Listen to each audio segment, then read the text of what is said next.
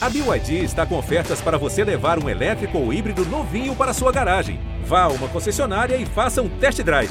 BYD, construa seus sonhos. Um grande abraço a todos. Estamos iniciando o episódio 130 do podcast do Esporte Clube Internacional. Eu sou Bruno Ravazoli, repórter do G.Globo/RS e estou ao lado do também repórter do G.Globo/RS Tomás Rames e do torcedor influenciador Luca Pumes. Este é o episódio 130. Você nos acompanha aqui pelo site do GE ou pela sua plataforma de áudio preferida. No episódio de hoje, vamos falar sobre a turbulência do Internacional na semana de Clássico Grenal. O Inter perdeu para o ex-vice-lanterna São José pelo placar de 3 a 2. Vamos abordar a crise técnica do time de Cacique Medina e projetar a semana de treinamentos visando o Clássico 435. Está no ar o podcast do Campeão de Tudo. Olha Allen. Vamos nessa, grande a chance, abriu pela direita, é no gol, olha o gol, bateu, olha o gol, olha o gol, olha o gol, gol!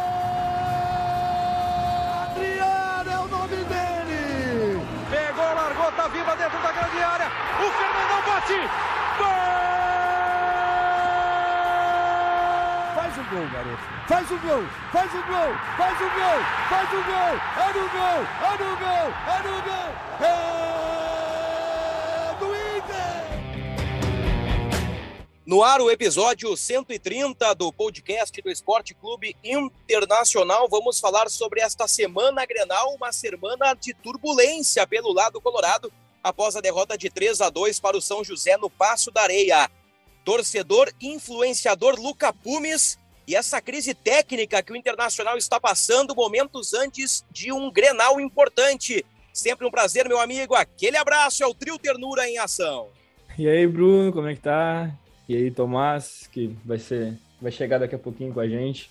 Cara, a derrota do Inter ontem me tirou do prumo, velho. Ontem, assim, é, não atendi ligação da minha mãe, fiquei horas sem falar com as pessoas que moram comigo. Não conseguia, não, sabe aquele dia que tu, que tu simplesmente não quer falar com ninguém. O nosso querido amigo Tomás Rames me mandou mensagem assim que acabou o jogo. Obviamente, eu olhei a mensagem do Tomás e eu pensei assim, meu Deus, se o Tomás estivesse aqui na minha frente agora, acho que eu seria capaz de assassinar ele. Porque, porque enfim, ele, ele me fez uma, uma, uma provocação ali é, em relação a, algumas convicções. E simplesmente eu não tinha o que responder para o Tomás, sabe? Tipo, o, o Inter faz com que algumas opiniões que eu tenho ou algumas convicções, qualquer coisa que eu sinta em relação ao Inter, é, faz, o, o, Inter faz de, de, um, de um dia para o outro cair por terra, sabe? Às vezes é, é difícil tu, tu, sustentar um argumento em relação ao Inter, mas nem porque tu não acredita mais, porque parece que já é outro problema e outro problema e outro problema. Hoje, vendo o Inter jogar, eu realmente não sei se os jogadores estão fazendo corpo mole porque não gostam do, do, do trabalho do treinador, ou se a filosofia de trabalho do treinador é, simplesmente não, não bate com, com o que o grupo é, pode apresentar, ou se o treinador realmente, de fato, não, não consegue ver que as peças que ele está utilizando em determinados lugares não fazem diferença. É de um futebol tão precário, tão feio, tão pequeno, que a gente fica louco. Ontem, o São José fez três gols no Inter. Três gols. O São José tinha feito exatamente três gols durante a competição inteira até agora. Se o Inter fizesse 10 a 3 ontem no São José, ainda ia ser feio tomar três gols do São José. Um time que não tem uma organização tática. O Inter atacou o primeiro tempo de uma maneira que parecia que naturalmente ia tocar dois, três, quatro no São José. E no segundo tempo voltou perdido. No segundo tempo é, não, não, não existiu jogada. Era um, um balão para cá, um balão para lá, e aí de repente uma jogada que, que pudesse dar certo pelo lado, mas aí acabava voltando para trás. O que, que foi o Vitor Cuesta ontem? Chega de Vitor Cuesta. O jogo aéreo de Vitor Cuesta é sofrível, sofrível. Eu não aguento mais. Foi ruim, né, Tomás? Mais uma atuação complicada do Inter de Cacique Medina e agora o treinador entra bastante pressionado numa semana Grenal. Sempre um prazer, Tomás. Fala, Bruno. Um grande abraço. Um grande abraço ao Luca, né? Tá meio nervoso aí para esse início de semana Grenal. Mas, ô Luca, vou tentar te dar uma, um alento aí para ver se melhora esse teu humor aí que não tá muito bem. Pensa, cara, quando o Inter tomou três do São José no Passo da Areia, tinha o D'Alessandro e o Tyson. Não, não. O Inter acabou ganhando uma Libertadores, não, pensa assim. Não, não, tu quer me enlouquecer, cara. Tu viu o vídeo, né? Tu viu o vídeo de ontem, é por isso que tu tá falando isso. claro que eu vi, era brincadeiras à parte. Mas então, gurizada, brincadeiras à parte, né? Tá muito complicado. O Inter tem muitos problemas, né? E eles parecem não cessar, pelo contrário, eles parecem crescer os problemas do Inter, né? O sistema defensivo tá muito frágil. Tem sido muito fácil fazer gol no Inter.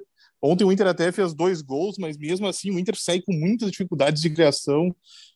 É difícil entender onde o Inter tem alguma progressão no jogo, né? São oito jogos do Medina, mas o time ele segue sem sem dar, acho que acho que o torcedor, bom, o Luca tá deixando bem claro, né, que o torcedor do Inter uh, não se sente tranquilo, né, não se sente seguro com o que tá vendo e e agora vai ter talvez o grande desafio nesse sábado e acho que isso deve preocupar ainda mais o Luca e óbvio, né, todos os torcedores do Inter nessa situação, desse momento tão complicado que o Inter está vivendo, né. Bom, eu tenho alguns pontos aqui para abordar em relação ao Inter neste começo de temporada. Eu acho que não existe um único culpado. Não coloco na conta do grupo de jogadores, não coloco na conta do Medina, nem na conta da direção. Eu acho que todos são responsáveis, cada um com sua parcela. Por exemplo, a leitura de jogo do Medina ela é preocupante. As alterações do Medina são preocupantes. O Inter termina o jogo com um Lindoso de zagueiro ao lado do Cuesta, com Kaique Rocha de lateral pela direita, o Liseiro pela esquerda, uma verdadeira salada de fruta. E não é a primeira vez que isso acontece. Contra o Brasil de Pelotas, o Inter também terminou a partida numa formação. Vamos que vamos, upa-upa. Eu, eu, não, eu não tô gostando da leitura do Medina. Eu não sei se ele está entendendo bem as partidas, o contexto dos jogos. Bruno. No que diz respeito à evolução, Luca, até falamos no último podcast no episódio 129, que contra o Brasil o Inter teve um pouquinho mais de leveza, o Inter tentou alguma coisa diferente, gostamos do apoio do Paulo Vitor pelo lado, defensivamente o garoto falhou, é verdade, mas o Inter deu algumas pinceladas. Contra o São José não existiu evolução, não existiu absolutamente nada. O Inter do Medina, em oito jogos, não tem nada taticamente. Tecnicamente, os jogadores estão em baixa tem aquela velha frase do Tite: o coletivo potencializa o individual. O Inter não tem coletivo, o Inter não tem individual. A essência do vestiário é a mesma há bastante tempo, existem vícios no bastidor colorado e o Inter tem alguns dirigentes que entendem muito pouco ou quase nada de futebol. Então, é uma conjunção de fatores, é uma soma de fatores que levam o Inter a uma situação patética. Podemos colocar assim no início da temporada. Oito jogos, Luca, o Inter tem nove gols sofridos, o Inter tem a quarta pior defesa do gauchão. É a quarta pior defesa de um campeonato estadual. O Inter não evolui. A direção ainda não deu todas as peças para o treinador que já está pressionado. O começo de ano do Inter, do meu ponto de vista, ele é muito preocupante. Nestes passos, pensando em campeonato brasileiro, o Inter de novo vai brigar na parte de baixo da tabela. A gente espera, pelo menos eu particularmente, tenho certeza que o Luca também, por ser um torcedor identificado do Inter, até lá a gente torce para que o Inter dê uma nova cara ao seu time, com ou sem Cacique Medina, com ou sem os dirigentes do atual departamento de futebol, Sabe Luca. que tu falou uma parada muito interessante, Bruno, que a questão do, do da forma com que o Inter terminou a partida sem os laterais. É, eu vou recapitular rapidinho. O time do. E aí não, não vai eu comparar para passar pano para o Medina, vocês vão entender ao longo do, do meu raciocínio que justamente não é isso que eu quero fazer. Mas o time do Aguirre também terminava alguns jogos assim, sem os laterais, e é, de alguma maneira é, botar, recuar um volante, botar três zagueiros e jogar o time para frente no desespero. É, e, e, é justamente isso. Tipo, não estou dizendo, ah, mas o Aguirre também fazia isso. É, é, é, justamente o contrário, tipo, a solução que o nosso treinador novo arruma é a mesma solução que o outro treinador que estava aí, que já não deu certo o trabalho, arrumava. Tirar os laterais, é, colocar o Edenilson um pouco mais, mais é, para trás, mas ainda assim pelo lado ali, é, não numa função de lateral, aquela questão mais, sei lá, do que seria um ala, é, mas indo para frente é, de um lado, outra pessoa na esquerda, que ontem um pouco fez o Lisieiro, e bumba meu boi. De alguma forma, ontem isso até é, rendeu um gol, né? O Inter fez um gol a partir disso. Só que isso é muito pouco. Isso é muito básico. Eu quero que o meu treinador tenha, tenha outras cartas na manga. Mas o, o maior problema para mim hoje, Bruno, é, em questão de, de é, clube Inter, a gente não pode botar a culpa na comissão, a gente não pode colocar a culpa na diretoria, no time, no elenco. A gente tem que colocar a culpa no clube. Essa direção está fazendo os esforços, sim, para trazer mais e mais jogadores. Já tem um lateral direito aí, que é uma posição que estava carente, que, que vai chegar, um lateral, assim, ó, de, de renome na, no mercado sul-americano. Talvez chegue outros jogadores aí de frente. Ô, Luca. O Inter está tentando outros jogadores, mas essa direção não parece que não explica para o treinador o que, que ele vai passar aqui. Parece uma, um trabalho ingênuo, parece um trabalho amador. Tinha que se dizer para o cara o seguinte: tu vai ter que chegar e pelo menos os primeiros jogos, tu pode até fazer um teste ou outro, mas tu tem que botar o melhor Inter em campo, porque não dá para vacilar. O clima de pressão no Beira Rio não é alguma coisa que a gente pode dizer assim, ó, ah, eu vou aliviar durante o podcast aqui, porque senão é, é, vai, vai, levar mais pressão. Ou eu vou falar mais, vou falar tal coisa em tal matéria porque uh, o Inter precisa de mais pressão. O ambiente de pressão no Inter existe há anos e não é o Luca, não é o Bruno, não é o Tomás falando A, X, Y que vai aumentar ou diminuir a pressão. A pressão existe porque o Inter é um time grande que há muitos e muitos anos está sem ganhar um título. E não há o que a gente faça que vai diminuir ou aumentar essa pressão. A pressão existe, a direção tem que saber lidar e tem que passar isso para a comissão técnica, pô. Mas, Luca, a, a pressão, ela no momento, ela é maior, ela é grande, ela é uma semana de, de turbulência, essa semana pré-clássico ela é de turbulência, não é porque o Inter está anos sem ganhar títulos. É porque em 2022 o Inter consegue cometer os mesmos erros de 2021. Aí eu me refiro à direção. O Inter contrata o Medina no final de dezembro. O Inter, em meados de fevereiro, já estamos quase em março, ainda não tem um grupo fechado. A direção prega cautela, adota a cautela. E o treinador que gosta de jogar com pontas não tem pontas. Na entrevista de domingo, o Medina suplicou, o Medina clamou por contratações. Ele não deu uma de Eduardo Cudê ao ponto de expor o departamento de futebol, mas na elegância e na entrelinha, o cacique Medina deu uma cutucada nos caras. Porque o Inter tá chegando no mês de março, Luca e Tomás, e o grupo não tá fechado, e o treinador já tá tomando ferro, tá tomando pau de todos os lados. Eu, sinceramente, não sei o que vai ser do Inter caso perca o Grenal no Beira-Rio no fim de semana. Eu não sei se na próxima semana se o Inter não vai ter um novo treinador e um novo vice de futebol. É um começo preocupante, porque o Inter repete erros e dentro de campo o Inter tem muito pouco. A pergunta que eu faço para vocês, e eu não tenho resposta, por isso eu coloco a pergunta para debate: qual é o Inter do Medina? Qual é a valência? Qual é a característica? Qual é o ponto positivo do Inter do Medina? Um treinador que tem ideias, mas nenhuma das ideias dele está sendo colocado em prática. O Inter não aperta a saída de bola do adversário, o Inter não troca cinco passes, o Inter falha defensivamente, o Inter não cria ofensivamente.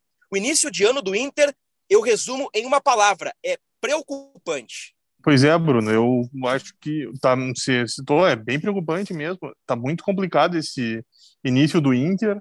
Você citou que são oito jogos, que não tem dois meses, mas podia ter algo, né? O Inter, o Inter ainda não tem nada assim, não tem nada que você pegue e olha, ah, não, isso aqui já tá, já dá para ver que vai se aproveitar para o restante do ano, já tem algo consolidado aqui.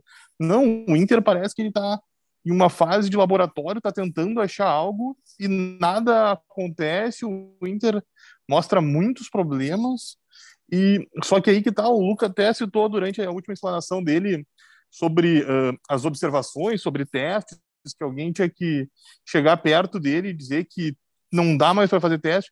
Mas uh, eu acho que ele tem feito teste, fez, mas uh, ele está montando o time que ele considera o melhor. Uh, se vocês forem pegar as escalações, dificilmente vocês não vão ver assim, uma escalação que pareça ser dos titulares. Os titulares estão jogando. Ele, ele, tá, ele troca uma ou outra peça, talvez. Uh, bom, o, o Kaique e o, e o Paulo Vitor entraram no time dele, mas uh, o time dele tá jogando, ele meio que, ele já, acho que a gente já meio que sabe o time, só que o time não, não, não funciona, eu acho que esse é o problema. Qual é o time, Tomás? Eu, eu, eu acho um exercício muito interessante. Nós debatemos nos últimos episódios as escalações do Inter, mas vamos lá, porque eu, eu sinceramente já não sei. Eu tô projetando para o Grenal a volta do Moisés, a volta do Bruno Mendes, porque eu tô achando que o Cacique, para não perder o jogo, ele vai colocar os cascudos. Ele vai tirar isso... a gurizada para colocar os cascudos. Não, isso pode até acontecer, Bruno, mas eu acho que ele mostrou que ele tem um time, entendeu? Eu não tô, eu não hoje eu não hoje eu não tenho informação sobre a escalação que vai pro Grenal. Uh, uhum. Eu não sei nem se o Bustos vai estar tá regularizado, né? Tem que entrar no bid até sexta, mas assim, ó, vou, por isso que eu vou fazer o time uh, ainda sem o Bustos porque ele nem regularizado tá, entendeu? Até até domingo. O time dele era o Daniel, o Heitor, o Kaique, o Cuesta e o Paulo Vitor. Uh, é o Gabriel e o Johnny, o Edenilson, o Tyson e o David e o Wesley. Eu acho que o time dele, a gente sabe qual é. Tá bom, ele vai perder uma peça ou outra, vai ter que trocar, mas uh, o time dele é esse, só que não tá, não tá acontecendo. Eu acho que esse é o grande problema. Outro ponto que me incomoda, e, e aí ontem o Medina uh, falou sobre os extremas, os pontas que, que ele necessita de extremas com profundidade, de um contra um, de drible. Mas aí eu fico me perguntando, bom, ele não tem os extremas, por que, que ele não tenta outra alternativa de jogo? Volto lá no Odair em, em 18. O Odair jogava com tripé. Três volantes, dois caras abertos e um na frente. Não tinha grandes pontas, mas o Odair se adaptou. O Eduardo Cudê jogava no 4-1-3-2 sem pontas. O, o, Abel, quando veio, e nós sabemos que o Abel gosta de pontas, ele, ele abriu o Caio Vidal de um lado e montou uma estrutura com prachetes por dentro, coisa que nenhum outro, outro treinador uh, uh, tinha feito. O, o, que eu acho que está faltando para o Medina é, é um estalo. Não tem ponta, então tem que trabalhar com o que tem. Tem que trabalhar com o que tem. Insistir nessa base e, e nessa ideia e nessa metodologia, nós já vimos que em oito jogos não deu resultado. Eu não sei se o Inter não começa a perder tempo na temporada. Agora você citou uma questão que eu acho fundamental, Bruno. Uh, óbvio que é importante ter uma ideia. Se você gosta de um estilo de jogo de futebol, o Luca de outro, eu de outro, e tá tudo certo, entendeu? Uh, preferência não é um problema. A questão é que você tem que entender o que, que você tem em mãos, né? E a partir daí, você tem que montar o grupo, o time, da melhor forma com o que você tem em mão. Não adianta você morrer abraçado numa ideia se quem está em campo, né? Se, se, as peças que você tem não conseguem cumprir. Isso é o principal. Sabe que uhum. isso para mim é, é fundamental. É, a gente pode ter o esquema de preferência que, que for. Se o, time tiver outro, outro esquema em vigência e tiver dando certo, ninguém vai reclamar. Ah, mas, é, por exemplo, em questão quando o Odair jogava, às vezes eu ficava louco com o Odair, louco, louco, louco. O Inter sempre reativo, não importava o time que fosse, o Inter estava no campo de defesa. Mas se o Odair me dá uma Copa do Brasil, como ele quase deu pra gente ali, pô, cara, pô, acho que eu ia reclamar do esquema do cara. Tinha uma identidade bem definida e por alguns momentos quase deu certo. Eu só pedi a saída do Daíra a partir do momento em que ele perdeu aquela Copa do Brasil e que era 30 e poucos do segundo tempo e o Inter estava no campo de defesa perdendo o jogo, precisando fazer gol. Mas até então eu acreditava, por mais que me doesse, por mais que eu odiasse ver o Inter jogando daquele jeito, eu quero ganhar. Só que para ganhar a gente precisa ter alguma coisa bem definido. Não importa se vai ser pressão no campo do, do, do adversário, se vai ser um tic-tac absurdo, se a gente vai esperar ele vir e vai armar um contra-ataque rápido com pontas ou extremas é, realmente velozes. É, o importante é que a gente tenha uma identidade. E hoje eu olho para o time do Cacique e eu não vejo padrão de jogo. Eu não vejo essa, essa cara. O Inter não tem uma cara. E eu acho que tá tudo bem. Ele colocou muitas vezes é, o, o, o time que ele achava é, que devia colocar em campo, mas eu não tenho essa convicção também de que ele sempre colocou o melhor Inter em campo. A não ser que ele tenha uma visão muito deturpada do que, que seja o melhor Inter em campo, porque uh, muitas e muitas vezes, se a gente for olhar é, a reação da torcida no estádio, é, e nem vou falar de questão de rede social, porque a rede social ela engana muito. Uh, a gente vai ver que não é tão difícil ouvir o torcedor assim, assim como a direção e a comissão ouviram em relação, por exemplo, à posição da lateral esquerda, mas não é só isso. Por exemplo, o Rodrigo Moledo daqui a pouco pode estar de volta. É, eu, eu, eu, gostaria de ver, pelas últimas coisas que o Rodrigo Moledo apresentou antes de se machucar, é, uma sequência dele. Tudo bem, ele vai voltar depois de muito tempo de lesão, etc. Mas é um jogador que já demonstrou que tem raça, que tem vontade, O Vitor Cuesta tá me deixando maluco. O Kaique Rocha ontem, pra, na minha concepção, jogou bem. O Bruno Mendes vem num processo de, de baixa. Ele não tá tão bem quanto ele quanto ele estava no ano passado. Então, para mim, o melhor zagueiro que, que eu vi no gauchão do Inter hoje, para mim, Kaique Rocha, em questão das atuações que teve. Vitor Cuesta está com, com, com o jogo aéreo, assim como nos outros anos, nos anos anteriores, cada vez mais sofrível. Tá muito difícil. Ele pode ser bom nas interceptações, nas antecipações, mas o Inter sempre toma um gol de cruzamento e, a, e em cima do Cuesta.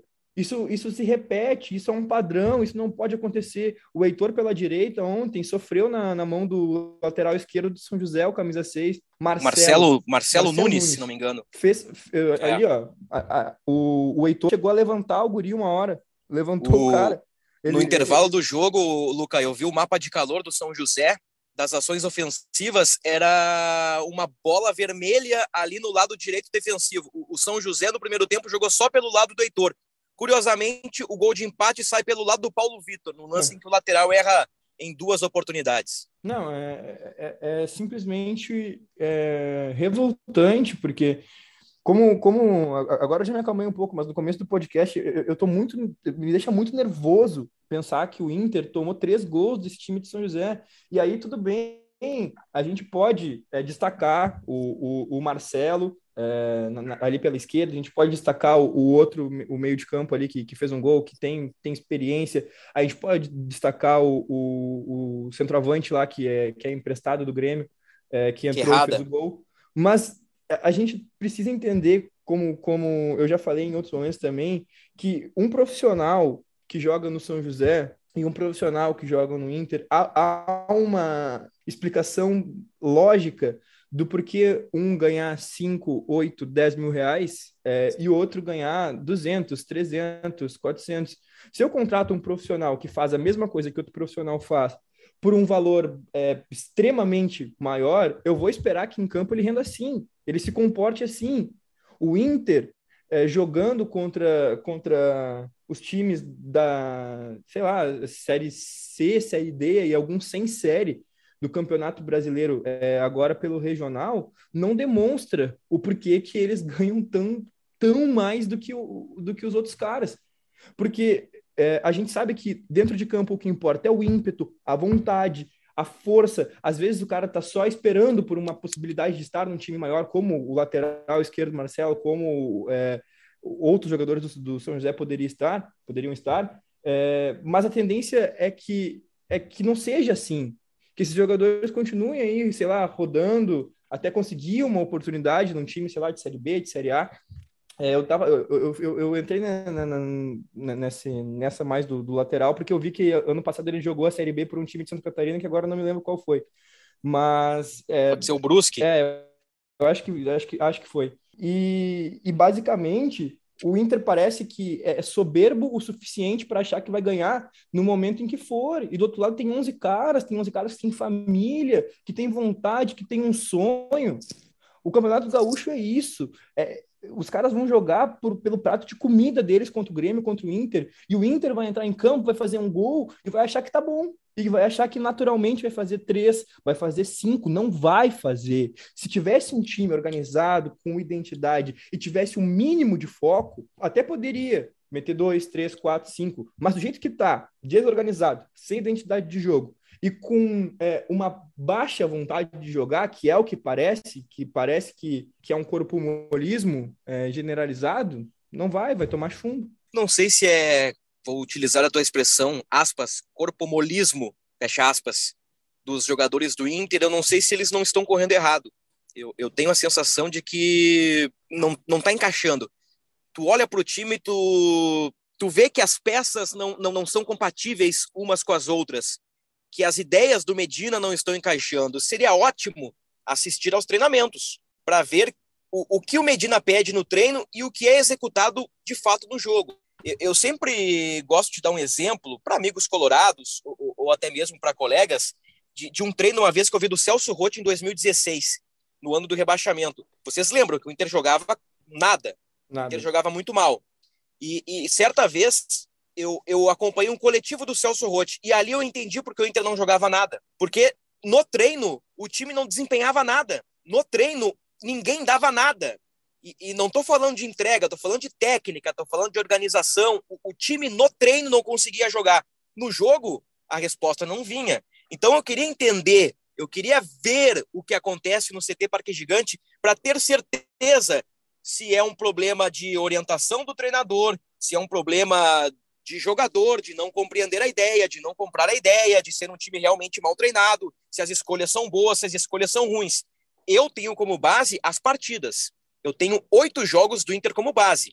E foi o que eu disse na minha primeira participação aqui no podcast. Para mim, no momento, a culpa é de todos. A culpa tem que ser compartilhada. O Medina tem seus erros de leitura, o Medina faz substituições aleatórias, o Inter não consegue trocar três passes, ele clama por pontas, mas não consegue ter um plano B ou um plano C. Os jogadores individualmente estão muito mal, a direção demora um século para contratar jogadores a, a direção do Inter adota uma postura por muitas vezes uh, arrogante, eu posso colocar dessa forma, o, o, departamento de futebol atual do Inter. Então, é, é uma sucessão de erros, é uma sucessão de equívocos que cria uma bolha que, se a resposta não vem dentro de campo, o clima fica péssimo. O clima do Inter, eu imagino que o clima no momento no CT, ele é de muita pressão e de insatisfação.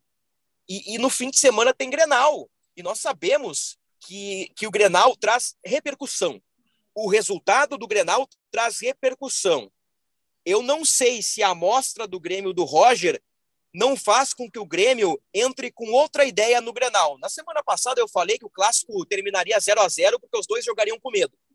Eu não sei se agora o Grêmio, um pouquinho mais motivado pós-goleada, se o Grêmio não vem para tentar afundar o Inter. E o Inter chega com status de time de primeira divisão, time mandante, precisa somar pontos para não perder vaga no G4. Gente, o Inter pode sair do G4 do Gauchão na próxima rodada.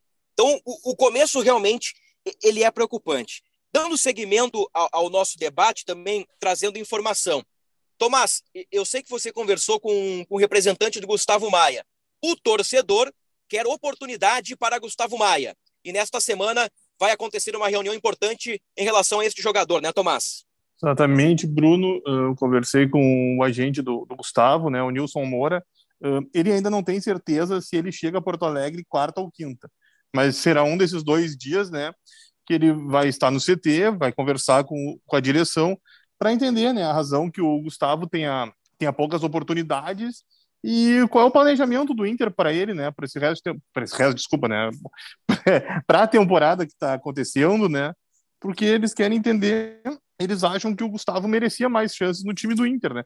Não precisa ser, talvez não como titular, mas, ou sei lá, entrar durante uma partida ou outra, ou ser relacionado, né? Ele acabou nem sendo relacionado para domingo. Então, o, o, representante dele quer entender o que está acontecendo.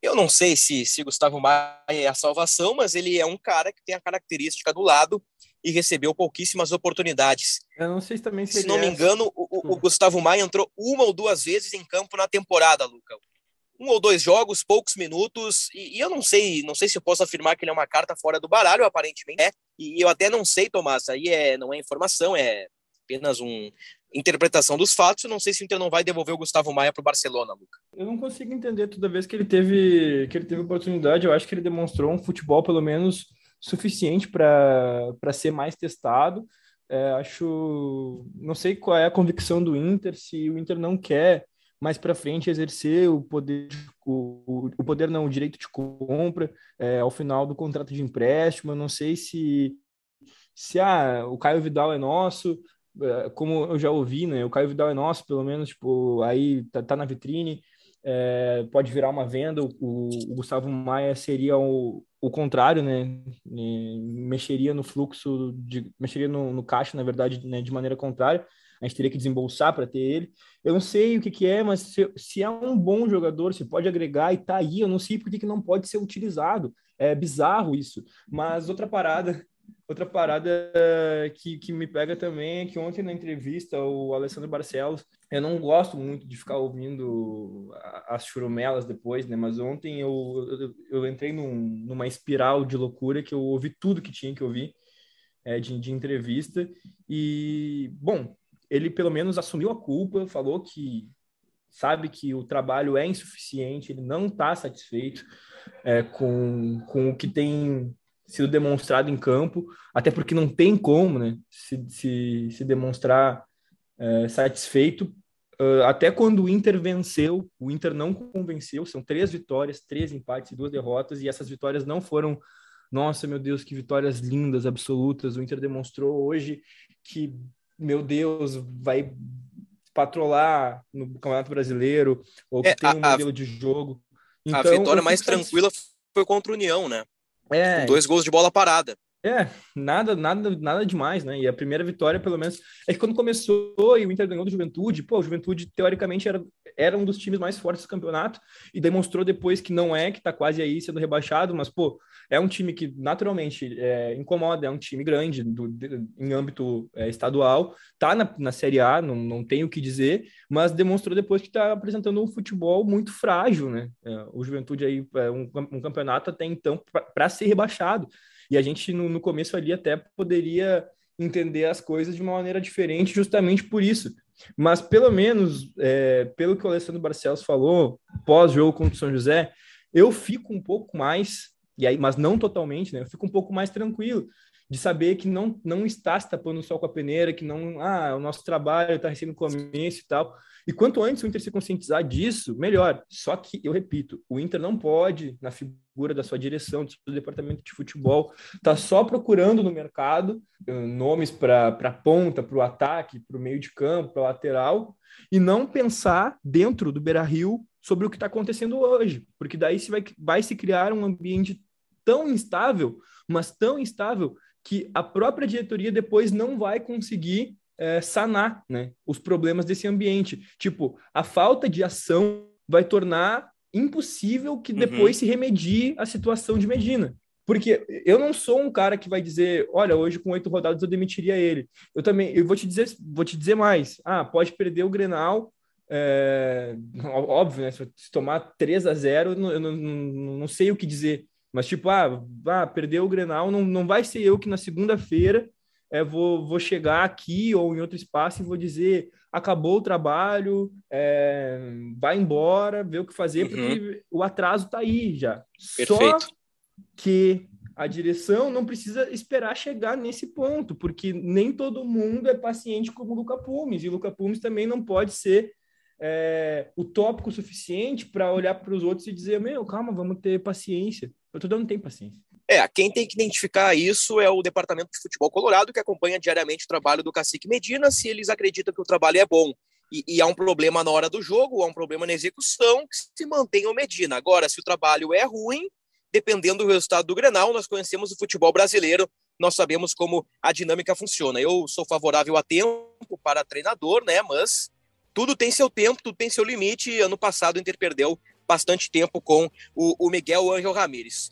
Estamos chegando ao final do nosso episódio 130 do podcast do Esporte Clube Internacional. Luca Pumes, aquele abraço, fica tranquilo, meu irmão. Ah, abraço para vocês, espero que a situação melhore. Eu clamo por dias melhores sempre, mas não a, a tendência é que eles não aconteçam tão, tão logo. Mas é isso aí, um abraço para vocês. Se ganhar o Grenal, muda tudo. Alô, Tomás, aquele abraço. Valeu, Bruno, um grande abraço para você, um grande abraço para o Luca. Vamos esperar como é que vai estar o ânimo do Luca na semana que vem, hein? É algo é, que... Grenal, hein? Eu, eu tenho medo de não encontrar o Luca semana que vem, viu? Eu quero saber como é que vai estar o ânimo dele, hein? Então tá, pessoal. Colorados e coloradas, nós sempre somos muito sinceros e voltamos ainda nesta semana com mais um episódio do Podcast Vermelho, podcast do campeão de tudo. Continuem conosco, aquele abraço.